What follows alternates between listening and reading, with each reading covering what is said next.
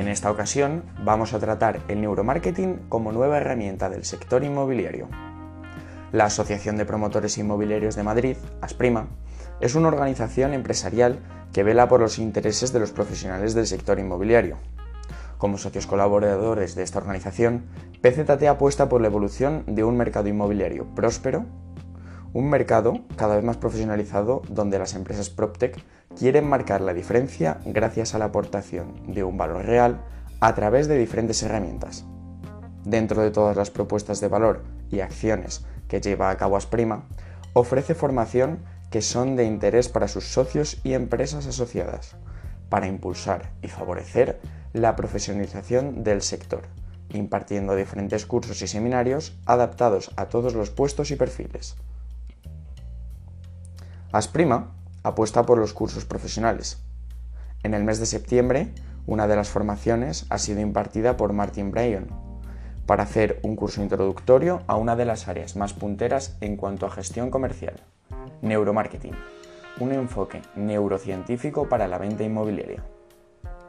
Una formación de 12 horas en total, impartida por cuatro profesionales especializados en cada materia y atendiendo a las distintas áreas en las que se podrían beneficiar este nuevo campo de estudio y trabajo. Martin Bryan es un equipo de profesionales compuesto por psicólogos, sociólogos, ingenieros, expertos en comunicación y administrativos, especializados en ciencias del comportamiento y gestión del riesgo. Con más de 14 años de experiencia, se centran en impartir dinámicas y formaciones dentro de las entidades para la cultura empresarial, el liderazgo y la participación activa de todos los trabajadores, facilitando así entornos más seguros y productivos. Los profesionales de Martin Bryan acuden a la definición dada por Philip Kotler, estadounidense economista especialista en marketing. El neuromarketing es el uso de las neurociencias con la finalidad de facilitar y mejorar la creación, la comunicación y el intercambio de acciones, servicios y productos de valor entre grupos e individuos, que necesitan y desean satisfacer sus necesidades mediante estos intercambios. Esto demuestra que alrededor del 95% del consumidor se ejecuta por estímulos emocionales, área no estudiada dentro del marketing tradicional. Estos estímulos no son percibidos ni por los mismos consumidores, ya que se escapa de nuestra razón.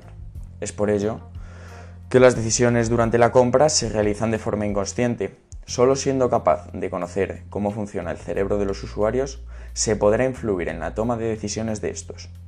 El neuromarketing estudia estos estímulos y los aplica en la publicidad y acciones de marketing, de forma que es más sencillo averiguar dónde se consigue captar la atención de los usuarios.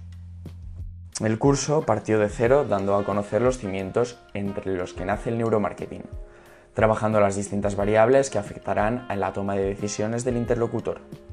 Las variables internas son las emociones, la atención, la memoria, el género y la edad.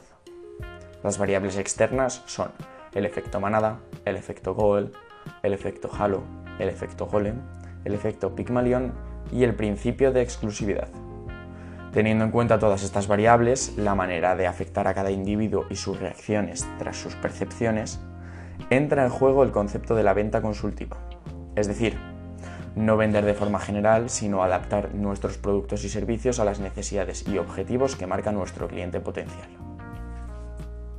Para llegar a este objetivo debemos analizar, estudiar y planificar la estrategia para abordar siempre al cliente potencial, entendiendo que el cliente y sus intereses deben ser el foco de nuestra estrategia en la que debemos trabajar.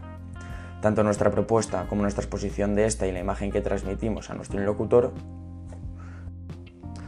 para llegar a este objetivo debemos analizar, estudiar y planificar la estrategia para abordar siempre al cliente potencial. En diferentes momentos de la formación dejan un dato que a priori podría parecer exagerado, pero que según fue avanzando la formación queda completamente constatable. El 95% de las decisiones que tomamos lo hacemos desde nuestro yo emocional o irracional. Por ello, aunque es importante informar a nuestros clientes, debemos crear una sincronía a través de la profesionalidad, la transparencia y honestidad con nuestro cliente potencial, para poder crear un clima de confianza y seguridad. En la formación también se explica la importancia que hay dentro de un proceso de compra de trabajar el neuromarketing sensorial, pues a veces solo nos centramos en uno o dos de ellos y todos retienen información dentro de nuestra memoria en mayor o menor medida. Otras definiciones de neuromarketing son el estudio que, que se encarga de analizar los niveles de emoción y atención de los estímulos de un usuario cuando se encuentra frente a acciones de publicidad y marketing. Esta definición corresponde al experto en marketing Juan Merodio. Su intención es analizar los diferentes aspectos neurológicos que sufre el usuario en el proceso de decisión y compra, con el objetivo de poder utilizar estos datos para conseguir un aumento de ventas y mejorar los resultados obtenidos con la publicidad y diferentes acciones de marketing.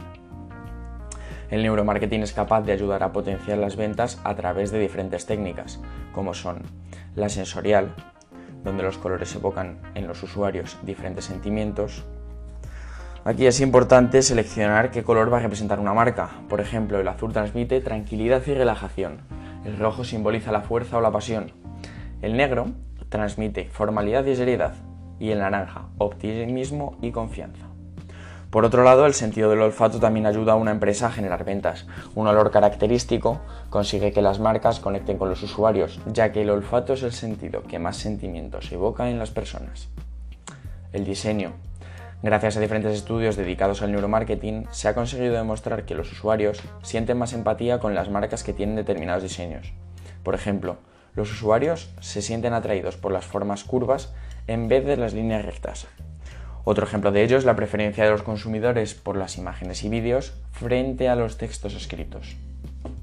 Los expertos en el estudio del marketing, como Juan Merodio, afirman también que los demás sentidos, la forma del diseño, y otros factores van a influir en el proceso de compra.